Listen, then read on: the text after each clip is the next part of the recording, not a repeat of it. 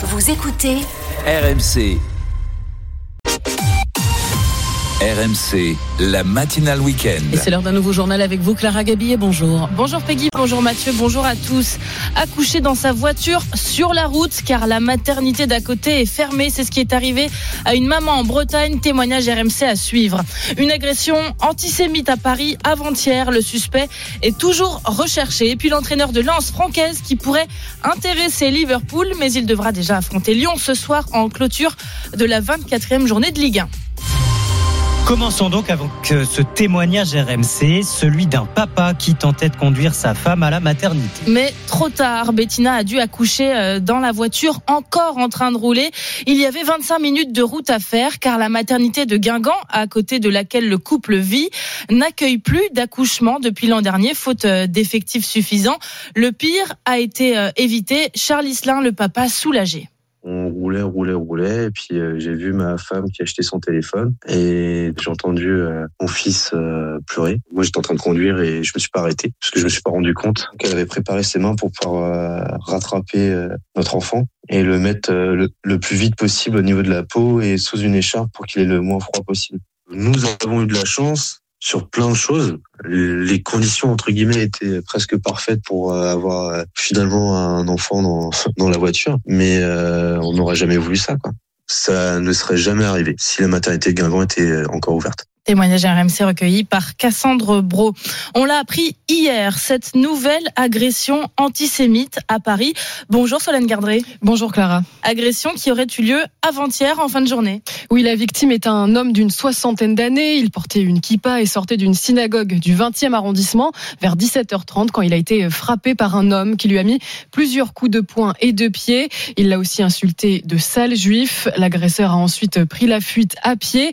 Tout est mis en œuvre pour le retrouver, assuré hier Gérald Darmanin. L'homme agressé, lui, a été transporté à l'hôpital. Cette agression intervient alors que le ministre de l'Intérieur avait demandé vendredi au préfet de renforcer les mesures de protection de la communauté juive, notamment dans les écoles et les lieux de culte. Une mesure qui survient après qu'une centaine de personnes sont mortes jeudi à Gaza lors d'une distribution d'aide humanitaire où l'armée israélienne a tiré. Explication de Solène Gardré pour RMC. Il est 7h32 dans le Var. La ville d'hier fait la chasse aux dealers de drogue. Sur place, la police craint l'arrivée de dealers de Marseille. Alors, le préfet du Var a pris un arrêté cette semaine. Toute personne des Bouches-du-Rhône connue des services de police pour trafic de drogue n'a plus le droit de mettre les pieds dans la ville de hier. Une décision peu commune, Lucas Laubert. Oui, de la même façon que des supporters de football peuvent être interdits de déplacement dans un stade, les dealers du département voisin n'ont plus le droit de se rendre ailleurs. Interdiction de stationner, de circuler sans motif légitime. Le but pour le préfet du Var, c'est d'empêcher l'arrivée de nouveaux narcotrafiquants dans la cité. Ces derniers mois, le trafic a été largement déstabilisé. De nombreuses interpellations, 75 kilos de cannabis et 15 kilos de cocaïne saisie, près de 200 000 euros en cash retrouvés. Aujourd'hui, le risque qu'un autre trafic s'installe est bien réel. La semaine dernière, plusieurs malfaiteurs marseillais ont été interpellés après avoir ouvert le feu dans la cité.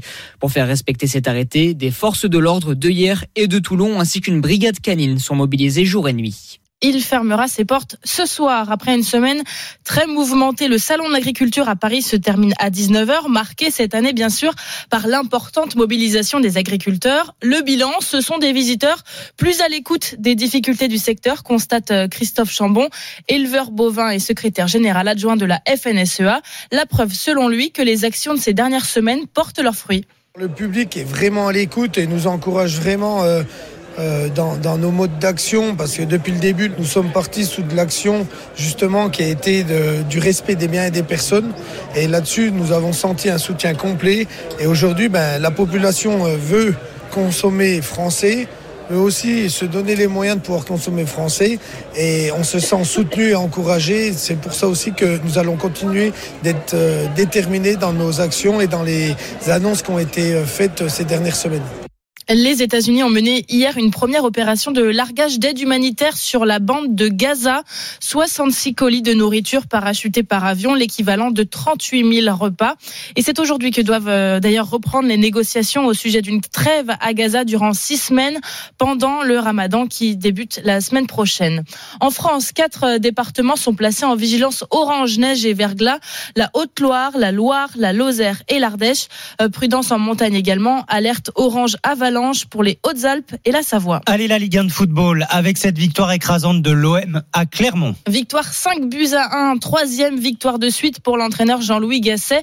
Un peu plus tôt dans la journée, Lille l'a emporté 1-0 face à Reims.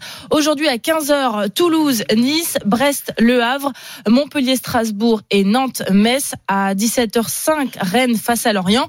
Et puis ce soir en clôture, 20h45, Lyon reçoit Lens. Match à suivre bien sûr euh, sur RMC, le choc de Ligue 1. Mais le au-delà de l'enjeu sportif du match, c'est l'entraîneur lensois francaise qui fait parler de lui cette semaine. Euh, Pierre Thévenet, selon la presse anglaise, il intéresse Liverpool comme euh, remplaçant de leur coach Jürgen Klopp partant cet été. Quand on interroge l'entraîneur lensois sur cet intérêt du club anglais, il ne peut masquer un petit sourire. Euh, Qu'est-ce que je peux dire? C'est bien. Franck Hez n'est pas le favori pour prendre la tête de Liverpool, mais il fait partie d'une shortlist établie grâce aux data, des données de performance qui montrent que son style de jeu est proche de celui de l'entraîneur des Reds, Jürgen Klopp. C'est forcément flatteur. C'est une reconnaissance, si vous voulez, pour moi. On peut tirer un peu de fierté, mais c'est une reconnaissance du travail du club depuis 4 euh, ans et plus. La progression de l'entraîneur lensois est impressionnante. Arrivé en février 2020 à la tête des 100 et or, il a permis au club de retrouver la Ligue des Champions cette saison pour la première fois depuis 20 ans. Son adversaire du soir, Pierre Sage, l'entraîneur lyonnais, salue son travail. Pour moi, c'est un exemple et ce que fait Lens est, un exemple aussi. Si l'aboutissement, c'est d'avoir un contact dans un club de cette envergure, je suis très content pour lui et je pense qu'au but qu'il a montré, il le mérite. Avant de rêver de Première Ligue, il faut se concentrer sur la Ligue 1. Les Lensois de Franck S doivent s'imposer ce soir face à Lyon pour rester au contact du top 5 la Formule 1 est à l'aube d'une saison 2024 euh, où les craintes de voir Red Bull et Max Verstappen écraser la concurrence sont nombreuses. Frédéric Vasseur ne veut pas s'avouer vaincu dans un entretien accordé à RMC à découvrir en intégralité dans l'émission Bartoli Time ce soir à partir de 19h. Le patron de l'écurie Ferrari assure vouloir poursuivre sans relâche le développement de sa voiture avec dans un coin de la tête l'arrivée en 2025 de la superstar Lewis Hamilton en quête d'un huitième titre mondial. Il y a un moment donné où les planètes se sont alignées. Je pense qu'il a aussi, puis qu'il a commencé la volonté un jour de rouler pour Ferrari. Il a gardé celle la dynamique du champion, archi motivé, qui fait plein d'efforts, qui est super exigeant avec lui, avec les gens qui l'entourent. Non, j'en rêve pas la nuit, hein, faut se calmer, mais euh, si Lewis vient gagner le huitième titre, que ce soit avec nous ou avec un autre, ça restera dans l'histoire. De toute façon, ça sera déjà en soi quelque chose d'exceptionnel. Alors c'est sûr qu'avec nous, ça sera encore plus beau. Un entretien à retrouver en intégralité euh, dans l'émission Bartoli Time ce soir à partir de 19h sur RMC. Le record de LeBron James cette nuit à Los Angeles en NBA à 39 ans. La star des Lakers est devenu le premier joueur à marquer 40 000 points en NBA. Ça commence à faire. Hein. Ça commence à faire. 40 000 points en NBA. Merci beaucoup Clara Gabillet. On se retrouve dans une petite heure, 8h30 pour de nouvelles informations avec vous. À 8h, c'est Stéphane Duguet qui vous informera